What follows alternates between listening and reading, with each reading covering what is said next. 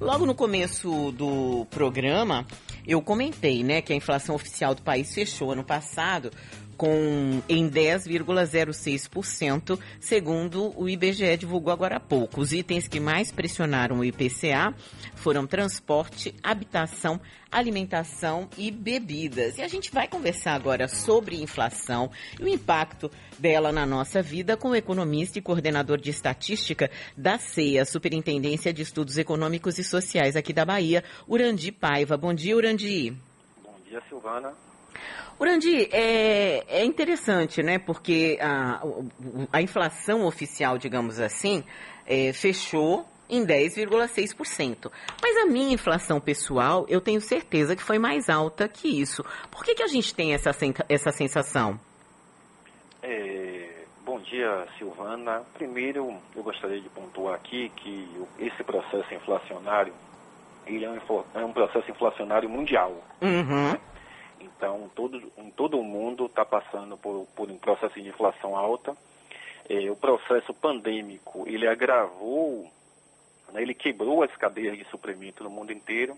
E quando a economia retomou, houve uma corrida é, para, para é, os países ter acesso a essas matérias-primas e isso aí impactou no preço. Né? No Brasil, ela tem algumas razões é, que ele é um pouco diferente do mundo. Né? Além disso que eu pontuei, tem a questão da desvalorização é, cambial, tem a questão da alta da energia e da alta do combustível. Então, veja bem, a alta de combustível combinada com o aumento de energia, que são duas matérias-primas prima básica para qualquer processo produtivo, acaba afetando a cadeia inteira. E como você pontuou aí, é, a energia elétrica ela aumentou em média aí 21% no ano passado. E os combustíveis, em média, aí 46%. E isso aí tudo acabou por afetar né, tanto o transporte, vestuário, habitação. Né? E aí você colocou aí, por que, que a, a sensação é que a minha inflação é muito maior do que isso? É porque no indicador de inflação você tem vários itens, né? Como habitação, é, vestuário, é, matrículas escolares. Né?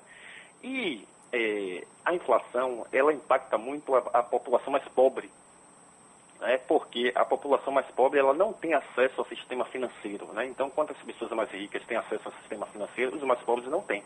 Então, eles sentem muito mais na pele esse processo é, inflacionário. Só para você ter uma ideia, desde 1996, a gente não tinha um consumo tão baixo de carne. Né? Então, tem 25 anos aí que a gente não, não tem um consumo de, de carne tão baixo. Então, o Brasil está passando por isso. Né? E associado à inflação, a, a, a, o Brasil ele tem dois grandes problemas, né? que é o problema do desemprego e o problema da pobreza. E quando junta essas três coisas, inflação, pobreza e desemprego, aparece uma coisa também que não aparecia há muito tempo na economia brasileira, que é o, o fenômeno da fome, né? Uhum. Então é muito comum hoje é, você passar nas sinaleiras de trânsito e você ver cartazes de pessoas dizendo que está com fome.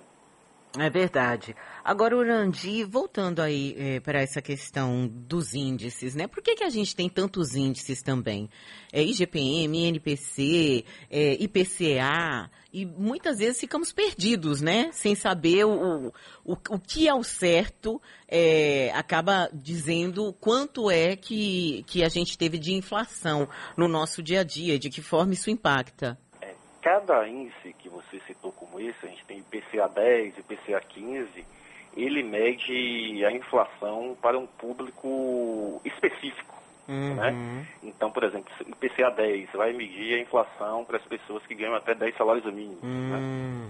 IPCA 15 também na mesma coisa, né? Inflação é, para as pessoas que ganham até 15 salários mínimos. E como você citou aí, pessoas mais vulneráveis, ela acaba sentindo mais o, o, esse processo inflacionário na pele, né? Porque, porque como ele, a maioria dessas pessoas que tem uma renda menor, ela gasta toda a sua renda com consumo, ela não poupa, né? Não tem como poupar, e esses itens de consumo, eles são mais afetados pela inflação, então elas acabam sentindo mais, né? Então, A alimentação também aí é um dos grandes vilões, o vestuário é um dos grandes vilões, a habitação, aluguel, né? É uma das coisas que mais subiram nos últimos uhum. tempos foi, foi, foi, o aluguel, né? Então, as pessoas acabam sentindo mais, né? As pessoas mais vulneráveis acabam sentindo mais na pele esse processo inflacionário. Agora, segundo o IBGE, esse dado de hoje, né, essa, esse resultado do IPCA, ele foi o maior dos últimos seis anos. Qual é a perspectiva que a gente tem para esse ano de 2022, Urandir, que a gente ainda está vivendo pandemia, a gente já teve aí né, uma retração, digamos assim, é, do governo, um passo atrás, por exemplo, no número de, de pessoas em shows, em eventos, o que claro que tem um impacto né, para quem é desse segmento, dessa cadeia produtiva de cultura e entretenimento. E além disso, a gente tem eleição, tem um cenário bem definido de eleição para eleição aí do, do, de outubro. É, é, como é que a gente pode pensar que será esse ano de 2022 em relação à inflação? Bom, é, alguns analistas já começaram a fazer suas estimativas, né? E a unanimidade desses analistas crê que a inflação ainda em 2022 ele vai estar acima da meta. A meta da inflação para o governo é de 5 e tem alguns analistas estimando aí uma inflação em torno de 5,1, de 5,2. No início do ano, eh, esse processo inflacionário ainda vai ser sentido muito fortemente em função de aumento que a gente teve aí no IPTU, no IPVA, mais matrículas eh, escolares, né? E só após o segundo semestre a gente vai ver o arrefecimento desse, desse indicador. Né? Agora, óbvio, né, tudo é, vai ser, é, se, se, vai ter menos ou mais inflação, vai depender de alguns fenômenos. Né? Uhum. Um dos fenômenos que, aí, que a gente tem para 2022 é as eleições. Né? Uhum. Então, as eleições, ela provoca incerteza de mercado, e essas incertezas elas acabam agitando o, o, o mercado e pode provocar inflação. Então, assim, a perspectiva é um número menor do que 2021, que foi de 10,06, né, para metade disso, mas é, a gente tem que ficar muito de olho nesse processo eleitoral e na, na, crise política né, que o Brasil vem mergulhando, né, que a gente não está só vivendo uma crise econômica, a gente está vivendo também uma crise política e sanitária.